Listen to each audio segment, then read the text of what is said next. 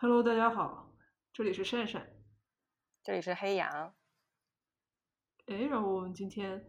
突然就这么决定要开始录一期播客，这是我们第一期，试一下。对，先先先试一下，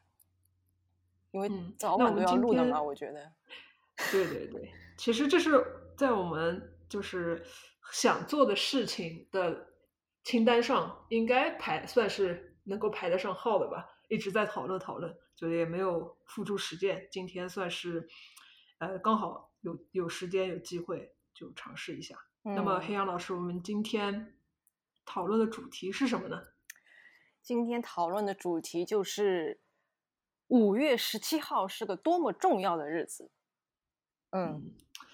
对，大家如果还不知道今天是什么日子的话，赶紧去百度，或者是呃有条件的朋友可以 Google 一下。对，嗯，今天五月十七号是世界不再恐同日，这个日子其实呃对我们来说也是蛮蛮重要的啦。但是，嗯、怎么说呢，在像跟黑羊老师刚才也在聊到，就是在国内可能还是缺乏那种实感吧。对我呢，其实是就是还是有，因为之前的工作的关系，就也是其实知道也也没有特别多年。然后前几年呢，至少有有因为有一些经过打打压之后，就突然间奋起抵抗的这种事情，就比方说一八年在北京七九八还七八九，就是那个分发呃彩虹徽章，然后有女生被打的一个冲突。嗯，一九年好像还呃一九年我忘记一九年就是好奇心发了呃那一批十强五十周年，那这个是因为刚好撞到十强嘛。呃，嗯去年在国内可能呃我大概已经忘记了，我要去 看看我那个小本本啊。然后今年呢，其实我一就这这两天刷微博的时候，一个是我们之前就在说的四月那个 LGBT 发声月嘛，一个是这个事情，就是到了五月份，他还在继续做一些延展。就我觉得这个活动好像是还持续时间蛮长的，或者是从四月到五月，因为五月又是个这么特殊的日子，他就干脆在就推了一下。然后就是我想说这几天就看到他其实除了呃不再恐同之外，他还把那个名字写的老长老长。我记得那条微博好像是联合国还是哪个大使馆发的吧，就是什么呃不恐同、不恐跨，还有不恐双。嗯，我觉得嗯就是他能够在语言上这么的体现出包容。包容性，因为你要知道这个其实是在中文里面是很难做，但是他还有就，其实我内心会觉得稍微有一点勉强，就你也不至于这样，但是我我觉得之后我们可以聊一聊，就是这种中英文之间的差异和嗯，一些用用用语的变化，我觉得这都是可以之后再继续延伸开的话题啦。对，像刚才像黑羊你刚才说，就是从四月一直延续到四月，呃，同志之声，然后还有北京同志，就是一些大 V 他们发起的，呃，那个叫啥，同志发声月，然嗯。后到五月五月十七号，现在又有一个世界不再恐同日，到六月的时候，其实六月的时六月开始，一般都是各个国家跟地区就是骄傲月嘛，骄傲月的活动开始又一波一波来了。我觉嗯得这段时间其实对大家来说的话，嗯、我们的能见度，就不能说就是呃怎么说呃曝光的到到处都是，就大家都了解，但是相对来说，我们的能见度是不是会比以前就是稍微多那么一点点？嗯，这个我觉得，但是又又又想想又稍微有点悲哀，就只只能四五六七八，可能七八可能还会有一些后续活动的延续嘛，就可能就这段时间，呃，每年大家都稍微被看到一下，被议论一下，可能嗯，怎么说，路人帮忙发声一下，当然可能也会搅起一些呃争议的话题，但是就只有这段时间，好像大家是存在的，在公众的视野里的，完了之后又默默默默默默退出了。对，我觉得可能在中国的语境下，就如果我们就我们之前不是自己也在私底下说，就可不可以因为前几年每到四月份就发生了太多糟心的事情，就干脆把四月作为一个像是我们自己的一个就是对简体中文或者说中国大陆地区的一个纪念日啊、纪嗯念月。那如果再延伸到五月十七号，然后又是六六月的交易，然后我们也的确有一些，比方说上海骄傲节啊这种，那其实是一个很集中的一个呈现。但之后可能就需要一些零星，大家可能还记得，比方说，呃，前段时间好像那个小学老师因为那个同志身份被开除这种事情，好像案子又被翻出来，还有一个女生是呃上诉自己的大学。然后就是那个教科书还是什么，就是这些案子，其实我之前多多少少都有那个对。跟踪过，但好像就后面也不了了。然后最近又被翻出来，我觉得其实呃，通过这些就是一下子就是嗯冒出来的一些事情，如果能够在之后几个月，然后包括就我们从去年也也看到到现在，就一直都是代孕啊、女权这些，我觉得还是有有有可能能能够做到就是齐头并进嘛，但是。嗯，我觉得可能现在的大家就是注意力比较分散吧，分散。对对，我觉得其实嗯，的确我们的精力都是有限的嘛。嗯，对，嗯，但是我们嗯怎么说，大家都不是呃百分之百，就是我相信，因为因为并不是所有人都是百分之百的公益人，或者是百分之百的精力都是投注在这些事情上面。嗯，就是还是希望怎么说呢？有时间的时候，在比如说这这个四四五六大家集中的时间之外，还是嗯，依然有时间突然想起这么一些事情的话，还是可以继续的转发，继续的讨论，这才是能够让这些事情被看到，一直能够延续下去。这些呃，不会。像是像是说，只有这一段时间才能被人看到，才听到有声音，然后其他时间大家都是沉默的，都是被看不见的。对，我觉得这个其实就还是要讲到一些，就是媒体啊，特别是社交媒体在中国大陆本身的一些局限性。我觉得，因为一些四零四的原因哦，就嗯嗯，很多东西其实是我们很难留住，对吧？你就看。那个前段时间新冠的事情也好，一个是不能留住，还有一个是大家的注意力分散。另外就是，其实我们之前也讨论过，这个社群就不不管是 LGBT 还是其他，比方说女权那块，我觉得会有一种共情疲惫，或者说，嗯，呃，往大的说，就是普通人就总归会有点犬儒心态吧。我觉得作为一个中国大陆成长的一个人。就这这些因素加起来，就还蛮容易，就是大家会就是更倾向于一个无为的那么一个那那一端。当然不是说就就就我觉得这有点像性取向的光谱了。你你可能这个时候在这个地方，那个时候在那个地方，但这种事情，我觉得也不能强求。其实我昨天就有跟一个人聊，他说他就已经把朋友圈关了。那我跟他说，我因为工作我没有办法关朋友圈，但是我就觉得，其实你一下子在社交媒体上过多摄入这种信息，因为我们的特殊的情况，你会觉得好像你也就是看一看，你其实也很难做到什么。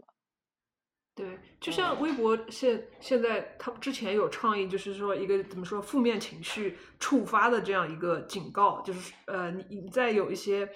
关于性侵害、性骚扰的信息，在你在转发、你在嗯怎么说曝光之前，给大家这样一个警警告，就是以下内容可能会引起你的不适，给给给阅读的人、观看的人一个退出的机制。这个就又说到，就是说，我们大家究竟有没有义务需要怎么说，一直保持这种嗯高昂的斗志、这种激情，去推动这些事情的传播，加入这些事情的讨论？我觉得这分开来看吧，这个呼吁还是要呼吁的，尽量去做，自己身体力行上也是尽量就是要呃去怎么说呢？意识到这些事情是非常重要的，我们的声音，然后甚甚至一些看起来可能微不足道的举动，可能就会帮助到呃这些当事人，帮助到整个运动不断的往前发展。但是又能够理解，就是有一些人他可能的确情绪上会有一些创伤，然后啊这些内容对他来说会触发这些不好的回忆或者是不好的情绪。那我觉得出于保护他们自己的目的，暂时的。怎么说 back off，稍微跟这些信息保持一段距离也是可以理解的。我但是又但是就是啊，我感觉我兜兜转转好多但是，就是觉得会不会又有些人他以此为借口说，就是说这个所谓的退退出机制，所谓的保护机制，会不会给了一些有些人就是不闻不问的借口，也是有可能。但是，哎，我也不知道。我觉得从就是假如你要真的在被靠着脚镣的情况下去，嗯，做一些浪，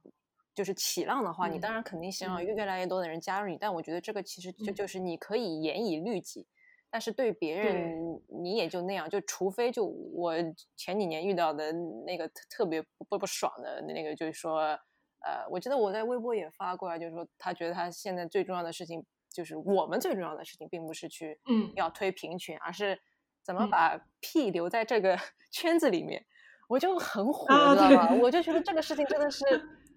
我相信肯定不是只有一个人这样。就我记得之前也在直播中也好像提到过这个人，就肯定不是只有一个人这样。但是呢，就你嗯如果有这个想法，你不要冲到我面前，你不要被我看到，如果被我看到，我嗯肯定要发火的，对吧？对，嗯这个就哎，对，这就想到，就是首先，嗯，把另外一一部分人，就是不管，比如说是呃，怎么说，嗯，男就是生生理性别上男的看女的，把他们视作一种资源也好，强者把弱弱者视作一种资源也好，包括呃现在就是包括在这个比较窄的范围里面，你说女同性恋 T 把 P 视为一种资源也好，这个就是怎么说，从从那种很很暴力的、很权力关系的角度在看，在看对方，我觉得就很，你怎么可以同时身为一个女性，然后同时又身为同性恋？你本身就是少数群体，你本身就长期在这个社会当中受到压迫，受到别人的歧视和霸凌，你怎么可以说出就是把把 P 或者这种怎么说，嗯，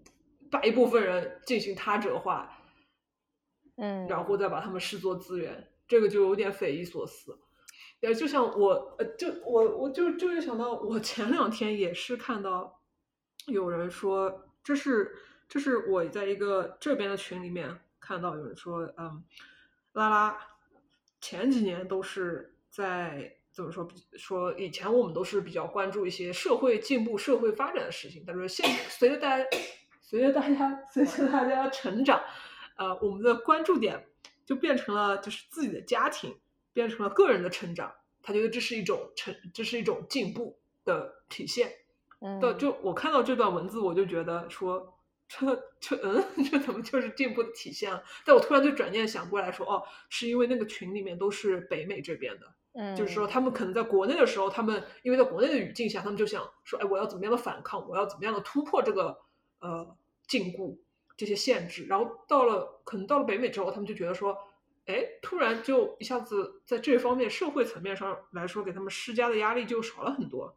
更加有时间去关注自己一些怎么说个人的事情，或者是两个人的事情。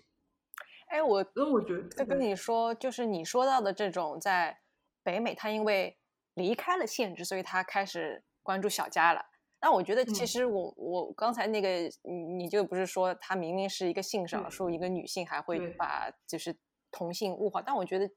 这就是想讲，很多人是他那个意识是达不到，你说他根本就意识不到这个，他不是在一个意识到的嗯。情况下去物化，他是在一个因为限制，所以他没办法，他在这个限制下更需要去经营自己的小家，他是出于这个，他就觉得，哦哟，对。我已经很惨了，然后我又别的又没办嗯法，你连你连让我去找一个屁把一个屁拴在身边，你都不让我，那我就完了。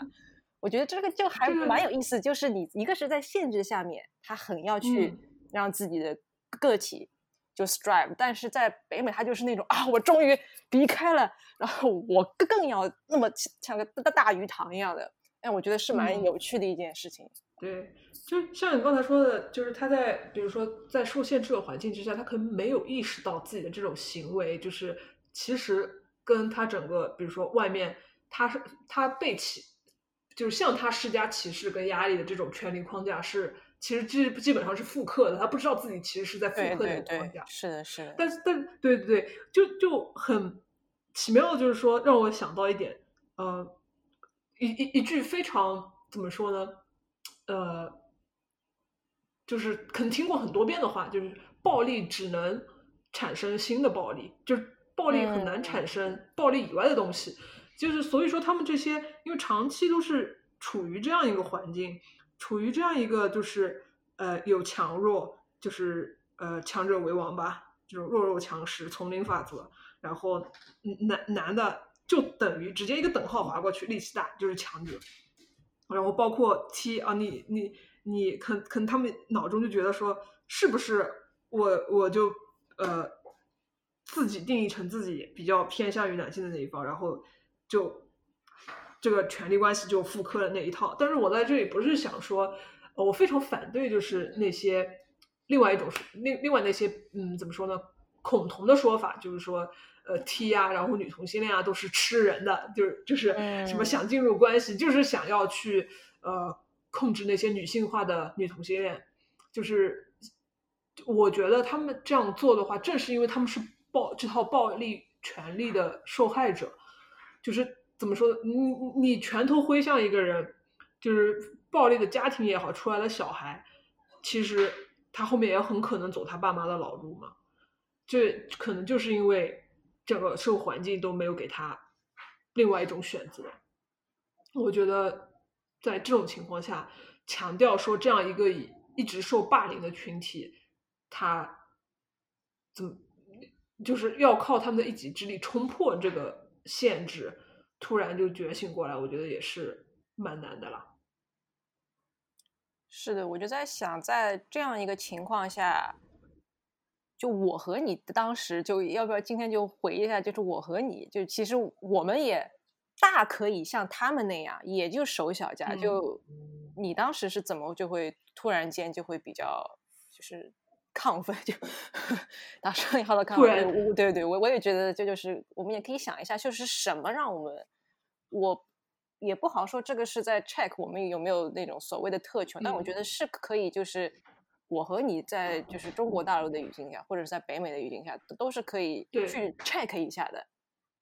对吧？对，嗯，我如果让我自我。怎么说？反省一下，自我审视一下的话，我觉得，呃，契机吧。我一直以来都是比较关注，我不能说我一直以来都是比较政治化的人，但是一直以来都会想要去考，就是嗯，想要怎么说，别出心裁，就是从小到大就是会所谓的呃批判的去看一些周围的人事物。小时候可能会被认为比较叛逆，当当然到了就是一定的阶段，初高中甚至是大学初期，我也有过很粉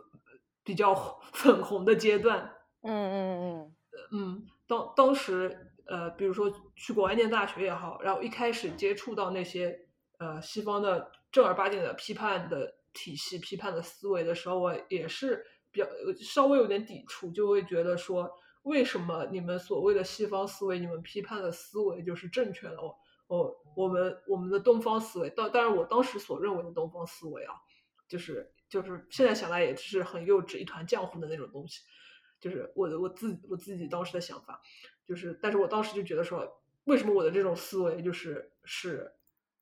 被认为不正确的，是认为该被 criticized？那渐渐渐渐的，反正就是可能因为经历的多了，看的多了，我对我的思维这种训练的素材越来越多了。嗯，我能够了解到，就是很多事情的复杂性，还有逐步逐步的也更加了解。如果不是说现在我到达了一个最了解的阶段，我因为我也是在不断学习嘛，那肯定比十几年前那个时候。更加了解一些事情背后比较复杂的成因，然后还有一些不同的怎么说呢元素，不同的群体在当中扮演的角色，所以就逐步逐步的会想的比较多。嗯，对然后性别这一块，还有性取向这一块的关注的话，其实几乎天然是因为我自己的性别跟自己的性取向所决定的，所以就会对这一块特别的关注。你说我对贫富差距、对这种阶级之间的权力的差、权力差这种，我有关注吗？我。我的关注可我我必须承认，我的关注没有对性别这一块还有性取向这一块那么的多。一直，其实我现在这么投入的在做这些事情，其实是更是因为我到了美国之后，就是有些人到了美国之后，像我刚才说，在北美的那个群里面，大家可能就觉得，哎，我自由了，我更加要 focus 在自己的一些事情上面。我反而到了这边之后，我看到的是，我在这边的压力。突然的松懈，让我突让我能突然感受到这个对比太强烈了，以至于我不得不去做一些，就是自就是 double check，做一些 fact check，去理解，去去以理解说啊，这个这差异到底是怎么回事，是从哪里来的？嗯，渐渐渐渐渐的更加会去看国内的这些事情，对，嗯。我觉得其实你的，因为我们毕竟也是有留学经历嘛，所以你在说一些学校里的这种，我觉得是有的。就比方说一些批判性的，包括你去呃网上查资料啊，查一些学术资料啊，我觉得这个可能是一个基础。然后是怎么讲呢？我其实，在回国开始第一份工作的时候，我也。没有这么关注，我完全是我去我第二份工作也是一个，就是比较 liberal 的一个媒体了之后，我才，嗯，再加上我又做的主要是针对就是外部稿件的，所以说你会一直持续在摄入各种各样的外面的信息，那你又是站站在一个 liberal 的角度，我觉得这就变成了一种必须，就是而且你作为媒体工作人，你就有。怎么说呢？慢慢慢慢会被其他同事影影响，会有那种怎么说呢？公共写作的，还有就是社运这方面的怎么讲？责任感，就是你知道的已经比别人多了，然后你又可以写的就比其他人要好。我我是是指就是那种意义的好，就是你能够比较好的表达，毕竟你是呃受过训练的，你又能够。有了那么多已经存在你那边资源，就是前面讲的那那些查资料啊、批判思维啊，你会觉得你如果在这个情况下再不讲，就浪费了。我就觉得，就很多人不讲，是因为没有我们刚才说的这这些打引号的特权，他没有，他意识不到。那你如果能够稍微做一点事情，让别人意识到，就他们可能不需要去。呃，买一个梯子，然后要去把英文练得很好，或者是怎么怎么样的。然后你能够，就你哪怕不不做一些原创的一些输出，你只是发一些就是已经有的东西给他们看，我觉得也挺好的。然后我觉得这个是一个前奏啊，后面一个阶段就是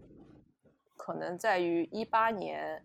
很多事情都集中引爆了嘛，一个是一七年北京的事情，就我觉得那种感觉其实是一直从一七年延续到了一八年开始那一系列针对 LGBT 的事情，就你下的那那种愤怒其实是延续了半年的，然后就被引爆了，就你就没有办法再回到一七年冬天以前的那种状态了，然后一八年发生这件事情。对吧？你就没有办法去假装什么都看不到，然后假假装你可以看到一条消息之后，你你你也不用去转。我觉得转转总归不会，对吧？你你是转而已。当然，我知道有些人可能他微博也也比较，就是可能会被人家发现，然后朋友圈也不想被太多人看到，或者觉得你要把朋友圈搞分组很累，我觉得都可以理解。但我我我是会说。我不知道，就是这个节目播出之后，就是能到达多少人，然后有多少人像我跟你这样的，就是有蛮多打双引号特权的。我觉得还是大家要能讲就多讲讲的，不然就真的就，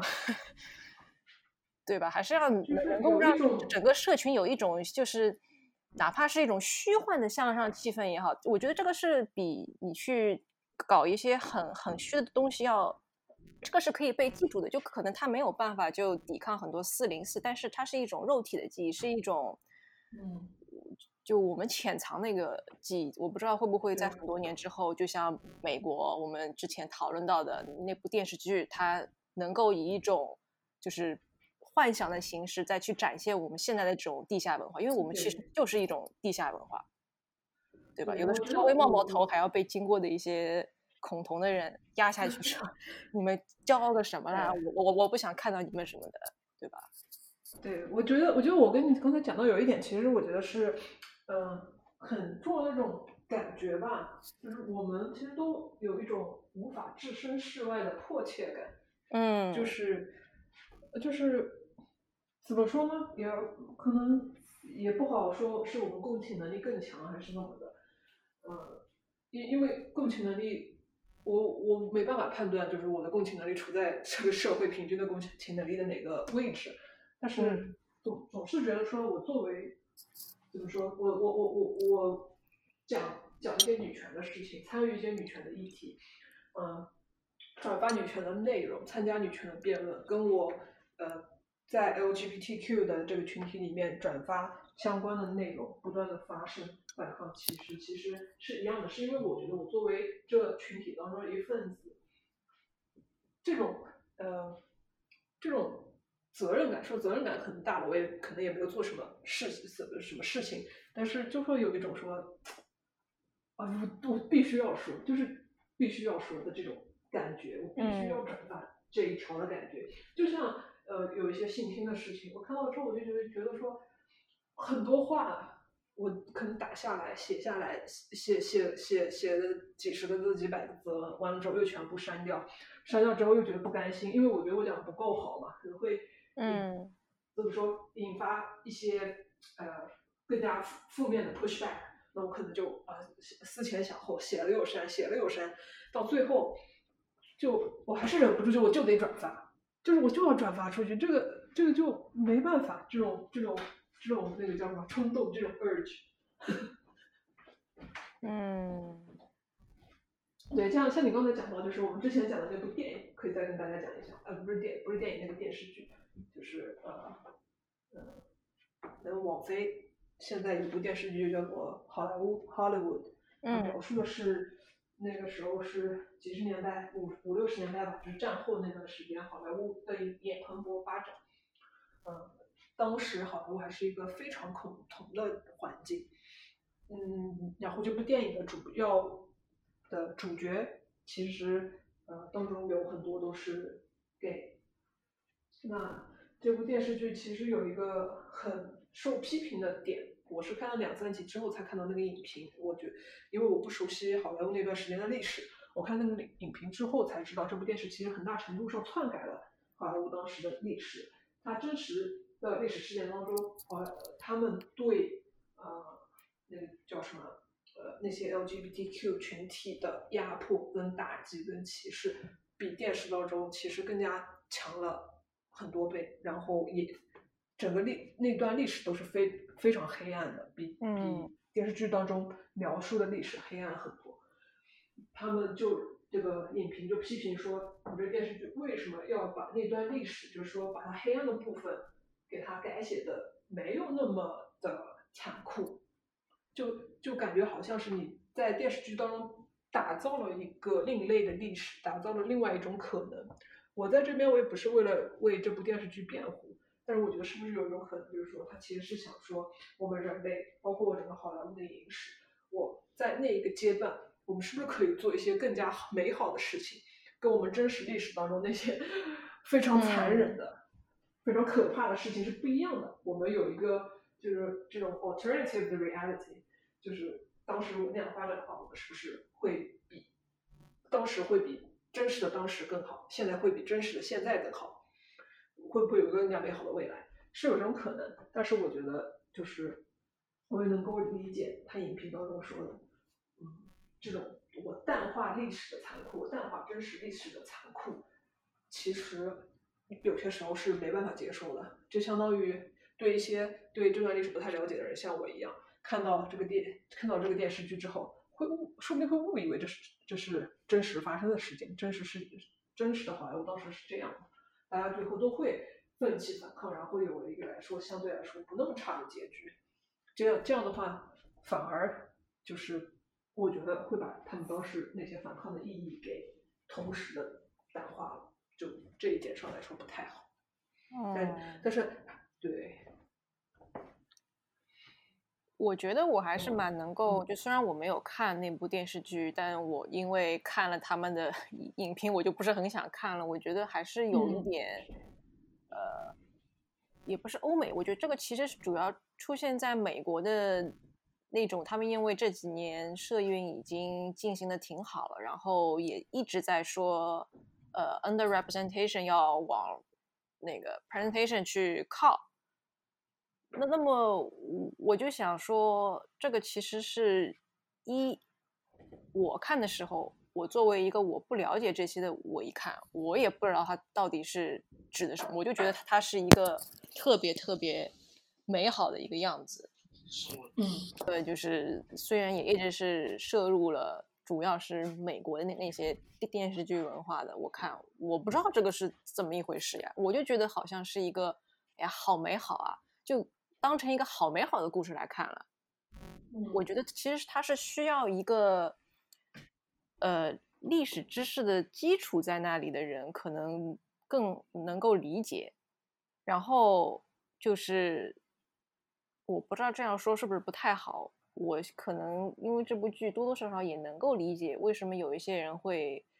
就是因为有黑人演啊，或者是有性少数演一些角色，就会感觉哎呦，就是政政治正确太厉害啦。然后我觉得这部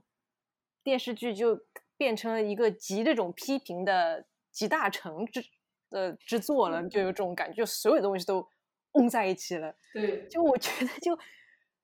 我自己看，我可能不会说的这么严厉，就我可能也就是这种简简单单吐槽，但我很很好想象一个就是本身对这些就抱有了偏见的人，他去看，他肯定就立刻在豆瓣上打个一星的短评，对吧？说哎呦，这是这政治正确几大天，然后你看好了，肯定有很多很多人给他点赞，然后把那个短评点到热门里面去，仿佛在中文的。那个社交环境、社交语境下，就是反政治正确，现在其实是一个非常主流的政治正确。就是，就说到，哎，我又了解什么基本盘呢？我不了解，对吧？就是我也不懂，就是这种政治的有的没的东西。但是，我直观感受就是，我处在我自己的小世界里面，我的回音壁里面，我。看到了我方的这些呃博主也好，这些公众人物也好，他们其实思维跟我不说百分之百相同吧，在很多议题上跟我大概百分之七八十都是站同样的立场或者相似的立场，但是我依然能够看，依然能够看到，就是说外面更广阔的这片天地当中，其实绝大多数人应该都是对这。对，对我们这些所谓的政治正确都是抱非常大的敌意的。嗯，就是让我觉得说，所以我能理解说，就是这部电影在豆瓣的影评上，如果有人说，哎，这就是个政治正确啊，就是就是，然后就给他打分负分，那下面应该有很多人都可以都认同认同认同。对，我觉得这个一方面是就我。前面讲的有那种文化冲击，一方面是，你也不能阻止一部就是可以说任何艺术作品，它脱离了它原语境，它被丢到一个存在文化冲击的地方，然后又存在也不是存就是缺乏政治正确的这个背景的地方，它肯定会被这样解读。我觉得解读本身也是很无奈的、很没有办法的事情，但是。我也蛮好奇，美国本土他的一些观点是不是也会觉得这部片子有那么点，唉，怎么讲呢？就是把很多东西拍的太明媚了。我看那个海报就觉得好明媚哦。对，这就是这就是我那个看到那篇影评嘛。其实这也是对他非常主要的主流的批评的一种声音啊，就是觉得说他篡改历史嘛，就是当时那段历史就非常的那个叫什么，就是他主角叫做 Rock Hudson，他是一个来自南方的那个 gay。但是他又必须在荧幕面前给公众展现出他非常就是阳所谓的阳刚非常直男的那一面。他到他后面是在七七十年代八十年代，反正后面他是非常凄惨的，他是呃得艾滋病死的。就那个就说你怎么能够篡改历史，篡改到就是把他们这帮人当时的受到的挑战、受到的困难。嗯，不能说完全抹去吧，但是至少是呃没有，就是把他们都弱化了，把变成了一个奋斗的故事，奋就讲他们怎么样跟那些当当时的制作也那个叫什么影影影影片厂大佬嗯做抗争，然后仿佛那些抗争都是只要努努力就可以被击，就是那些靠着努努努力就可以达到的，就可以击败那些骑士。但是，但是他们说，其实当时就是这种骑士跟那种恐同的力量是，就就是真的是让人绝望的。对，嗯，这这是反正我觉得是现在嗯这边主流的影评批评的比较多的一个点了。但是大家又说，就是这部片子看上去嘛，就是已经，就是基本上已经是爱北就稳了，可能是从它的制作上，那跟剧情本身就是也还是大家演技都在线的缘故吧。啊，那我要插一下，我对这个 美国夫人的这个，我是肯定把钱压在美国夫人上了。我觉得，呃，哎，其实就是我们前面讲了那那么多，就是从就我们这边嘛，就很压抑，就是头上好像是一大朵乌云啊什么的，然后到到人家那边就已经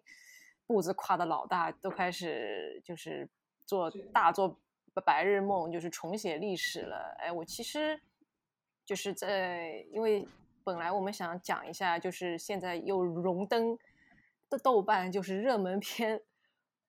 冠军和亚军的两部基片，哇，就简直是活久见那，活久见哦，活久见。我觉得等等会儿我还是要截一下图发一个微博的，然后我就对对在翻我的那个给真心半解，就是伍思薇嗯那一部的影评，我就意识到，就可能我们现在看到的美国的这些，它都是处于一个应激反应下的一个像安慰剂一样的东西。就怎怎么说呢？我嗯当时看完这真心半解，我觉得其实凭良心讲是蛮，就是我会更喜欢面子，但是我又很能理解，就是真心半解他在现在这个时间点，对于美国呃少数族裔的性少数的意义，嗯，我觉得它其实是嗯一个对针对美国政局所给出的安慰剂，所以很多人在大陆看是肯定会吃不进这个安慰剂的，就是肯定是希望就至少拍的像面子那样，就或者说就是至少要拍的像爱你西蒙啊，或者是对吧？就是那那种感觉。但结果我们看到的是一个很对很很俗套的一个故事，然后最后也没有嗯很多基佬冲着去看的，好像也是一个虽然大家都会就是夸的比较好，什么开放式结局，但很多人是冲着就是那那点激情戏去看的，结果就很失望嘛。其实其实这部片子啊，它嗯它其实是个大团圆结局。它其实从某种意义上来说，它这个结局真是好的不能再好了。从他想要利益的那个方向上来说的话，特别是就是那个叫什么，其实我看到，哎，就是是嗯哪哪边看到的影评还是哪儿哪儿看到的，就是说这部片子其实啊是应该是你发给我的吧，一篇影评还是什么的。他说不是讲不光光是讲一个青少年他发现自己的性取向的故事，他更多的是讲中西文化的这种结合，然后东就是中国东方文化，特别是中国文化怎么样，就是找到在这边的，嗯，不能说是出路吧，那至少也是就是怎么样一个融合的方式。对对对，那个影评其实是他就是借片子里面那种很强烈的宗宗教的那个去讲、去去分分析的嘛。然后我可能会就是媒媒体那一块的职业病吧，就会去把就习惯性的把片子放到那个国家当时特定的这么一个，你你也知道，就是一六年的时候，那个谁上去了，当时很多就是比较 liberal 的学校里面，很多人都哇那个难受啊，都不不能上学，然后。现在新冠又来了，很多亚裔在那边就也也蛮苦的，更更不要说，假如你像是片中那种，就在一个很保守的地方，对吧？身边人都是信教的，感觉像魔门一样的。就你在那种情况下，你看这个还真的是蛮给人鼓励的啦，我就觉得。哦，插插插一句，那个叫什么 Skycomish，离离我住的地方大概一个半小时、两个小时的车程，它就在那个华盛顿州，就是一个 对。就 哦，那你看，我又暴露了我对。美国地理的无知和就是这整个就是这州里面其实也是会有一些比较，呃，嗯，偏向就有的比较红，有的比较蓝嘛。那你的了解是那个地方就现实生活中这个地方的确是比较红的，是吧？我对那个地方就是几次去，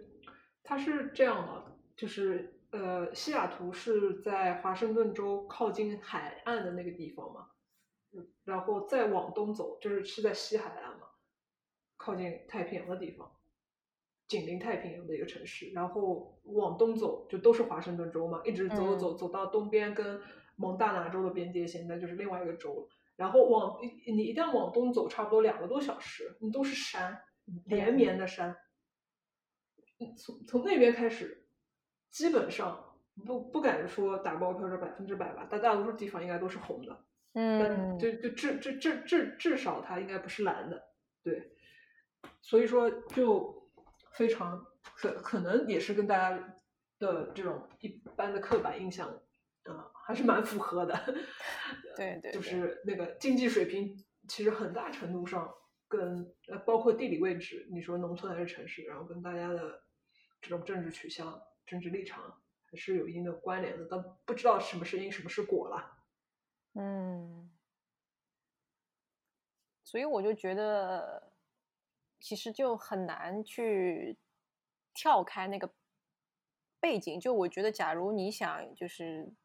更全面的去看待一个片子的话，可能还是要考虑到，在美国的华裔或也好，或者性少数也好，这三四年真的很辛苦。然后舞蹈呢，能够在新冠的这个时候把这部片子放出来，然后我不知道你有没有看微博上有一个人翻译了他的那个的导演手记吧，就写的还真的挺好的。当然，我不是说就特别否认，就是对这部片子持反对意见的人，就是说你你们的是不应该这么想，你们一定要就是像我们这样去分析这部电影，我觉得也能能够理解了。只不过是可以给提大家提供一个新的视角，因为毕竟大陆人看一个美国片跟一个美国人，然后又是真的能够嵌到那个女主角的背景里的人，是看片子是完全不一样的。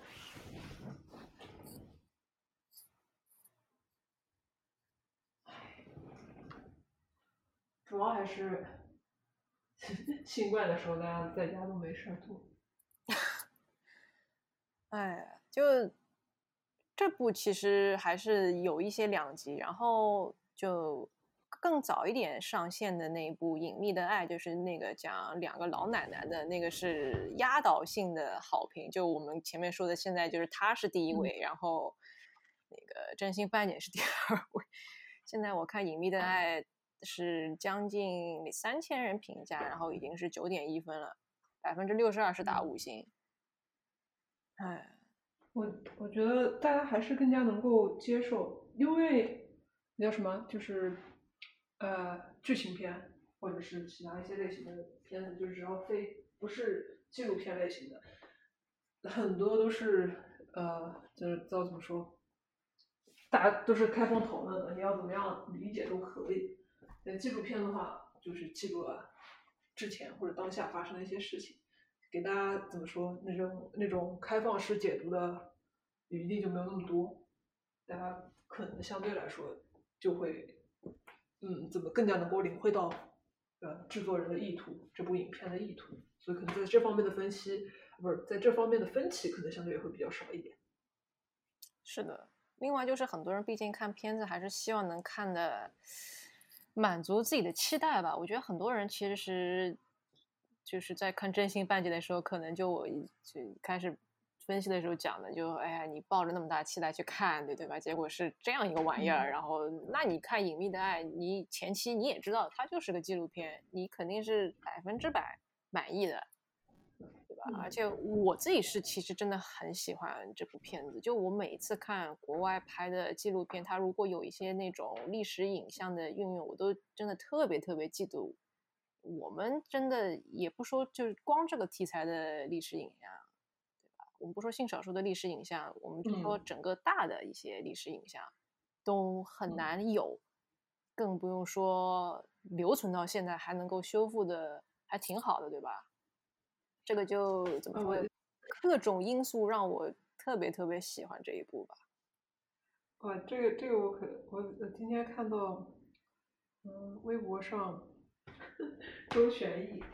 发了一条他的小号发的，他说：“忘记就意味着背叛，记住就意味着造反。” 嗯，就是绝了。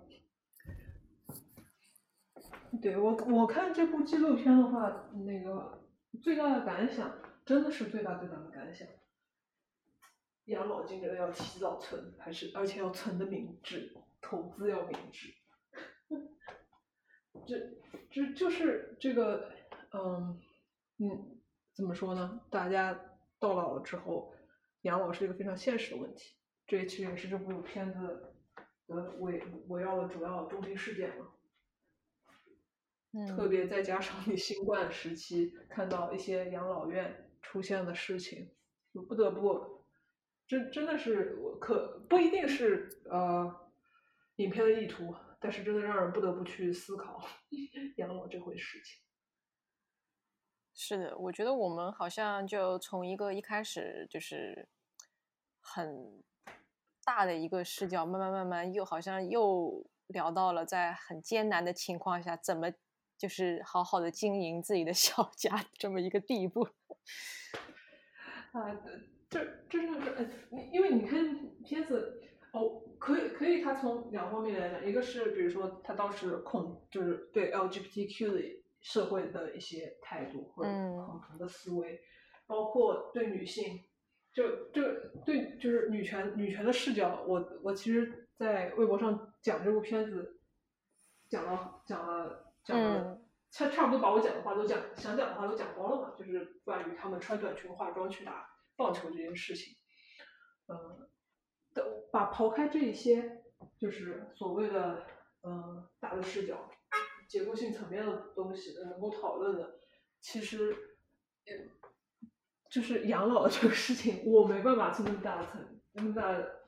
层面去想、去剖析它，或者是。想要提出任何的解决方案，这真的是，这这这真的是有的时候，不得不让你觉得说自己又好渺小，自己又就是就是生而为人吃喝拉撒这种事情还是逃不掉。对，是呀，就假如在一个就是结构性困境如此明显的情况下，你缩回一个小家，然后你的小家。本身就很难找，那可能就是我不是说要 justify，就一开始的那个 T 说要把 P 留在圈子里，我就是觉得他如果在面对这么多困境的情况下，要他余出一点时间去不努力把 P 留在圈子里，可能也是太勉强他们了吧？我我只只好这么说，毕竟不是每个人都。能够就是永远有那种意识，或者是像我们这样还比较打双引号的亢奋着的，嗯，就是就是这就又落到就是我最近特别特别特别有争议的这件事情，呃，我我也不具体 说是什么事情了，这真的是这真的是讲上三天三夜肯定都讲不完的，但但是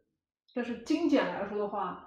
概括来说，我们就是我们要批判的到底是这个社会这个结构层面的东西，还是说我们的批评要落到具体的人身上？我们是对事还是对人？嗯，就有的时候，有的时候你会觉得对事，我我批哦批评社会，批评结构结构性的东西，我批评这个环境，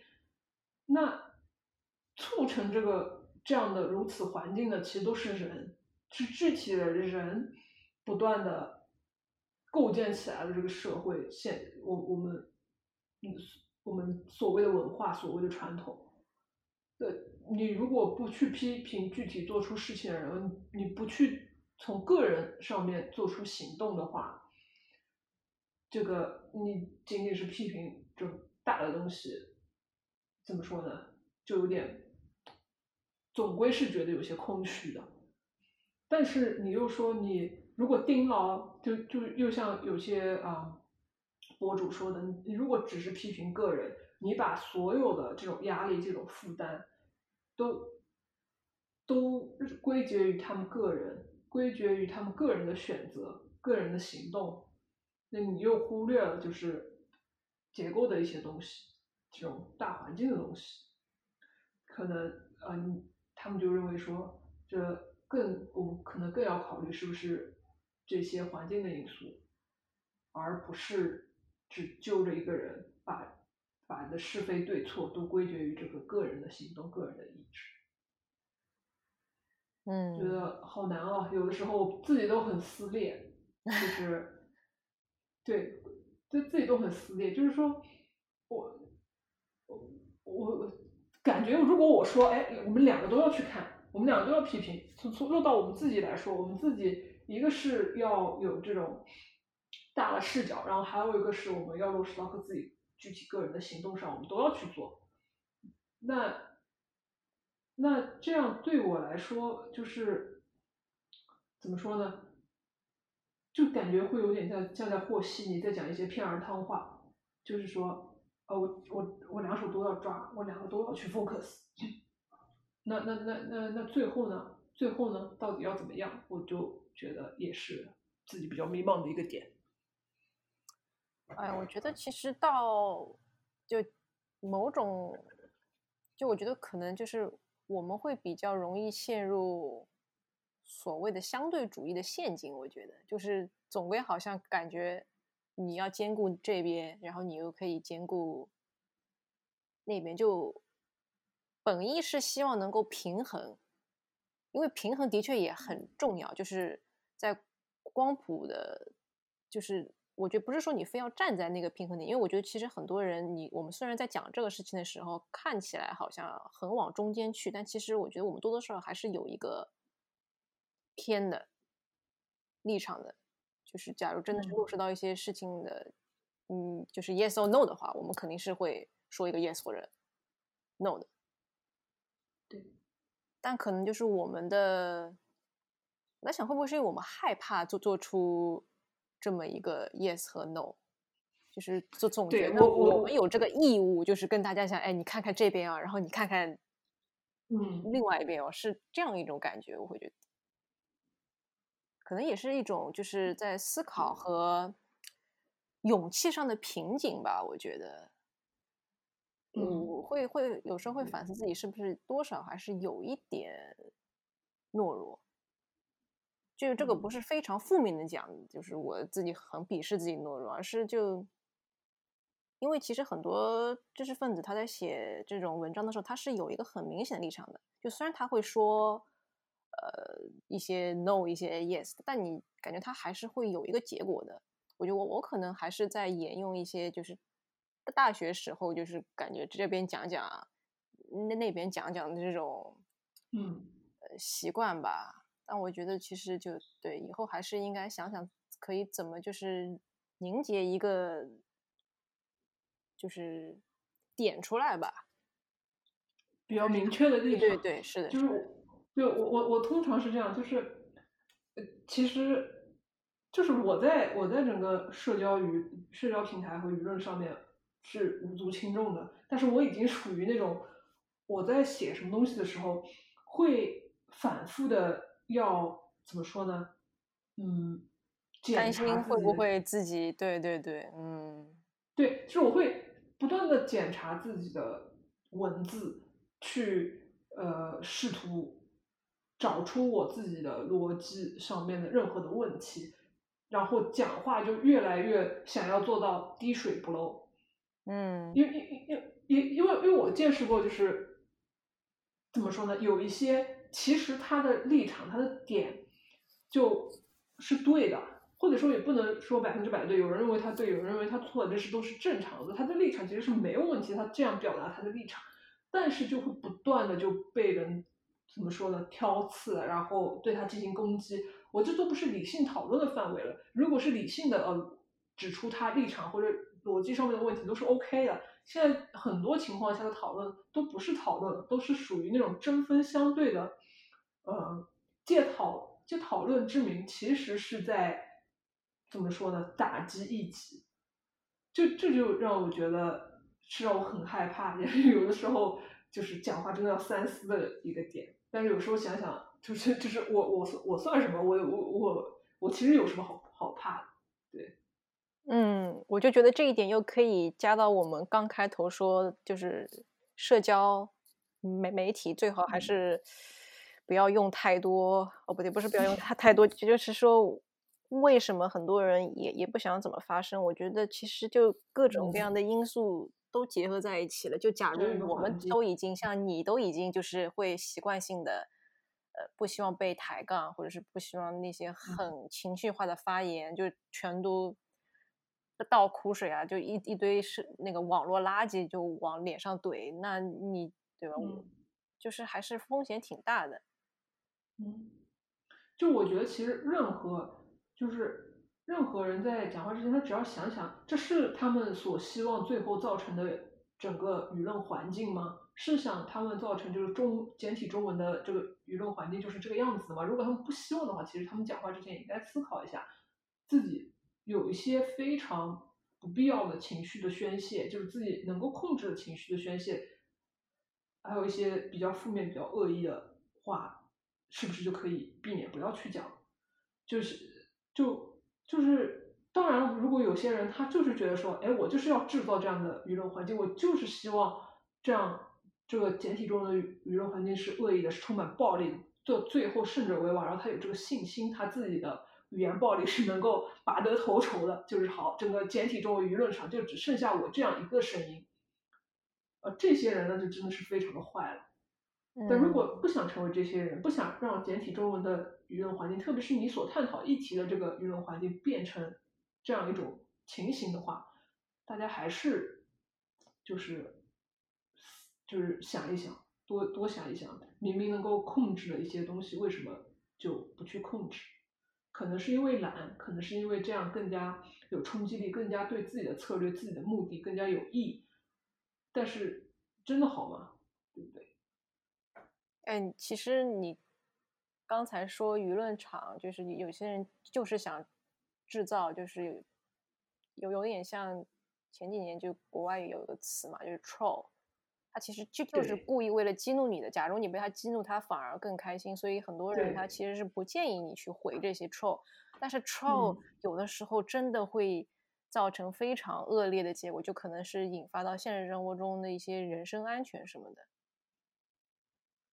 对，所以说大家，哎。最人最后以什么，请大家建造一个和谐的网络舆论环境，就这好假哦！如果我们这样结尾的话，怎么办？哎，但我就是凭良心说，我关注的，包括我收到的一些评论，而且我相信你那边应该还好。就我觉得，假如我们就搞搞这种什么，这种讲讲片儿汤话，对对 对，也不是片儿汤话，就是大家能够就是营造一个 像是。桃花源的这么一个环境也 OK 了，就假如一下子把步子迈太大，也也没有办法，就可能在这方面，我们的确是 先经营好自己的小家吧。就或者说可以先从在小家的话，至少就讲话也不要太在意，就是杠嗯杠精或者是别的人冲过来。我我知道很多那种 KOL，他们就也不会回的，就直接拉黑了。当然可能嗯会有些人觉得无为啊，因为就我觉得能够容许不同的观点，就是处在处在同样一个平台，其实是一件好事。嗯就是就是怎么样能够保持，又让大家就是共同共同的蓬勃发展，但是又可以就是说避免那种怎么说呢？呃，比较负面的情绪、比较恶意的攻击的出现，嗯，就很难。有的 有的时候想想，哇，这个课题太大了，真我不配讲，我不配思考。但我觉得其实所有的事情都是连在一起的嘛。就我们一开始嗯从五幺七开始讲，就是有的人经营小家，然后又从就是中美文化差异讲了几部片子，然嗯后又绕回整个就是讨论环境。其实就我们都嗯身在其中，就也没办法摆脱。就假如大家就听完，就是也不需要像我们刚才那个伪结尾那样上升到，哎呦，我以后要在微博上好好讲话。我觉得也没必要。就假如这真的你气不过，你直接跟他开嘛，然后把他拉黑，也 OK 嘛，对吧？就还是要允许人有一些情绪。然后我觉得再多的嗯大家。这样可能又显得很无为。当然我，我在这方面真的是一个蛮无为的人。我以前还专门跟一些人解释过我的一些初衷，或者是别的什么东西，就哪怕他们就气势冲冲的跑过来，然后我解释完了，我还有一些朋友就跟我说：“哇，你脾气好好啊！”我就觉得，哎呀，怎么讲呢？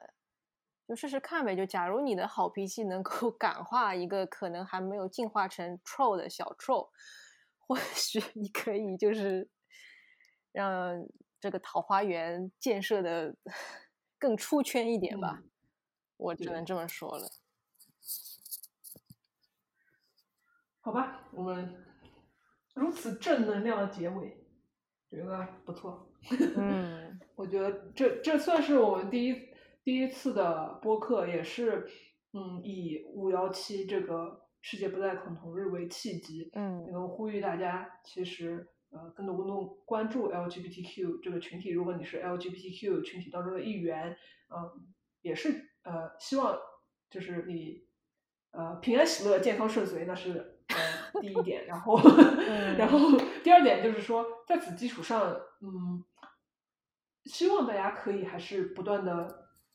为这个社会的发展跟进步做一些自己能够做也是呃有精力去做的事情吧。嗯还是尽量不要吝惜自己的力量。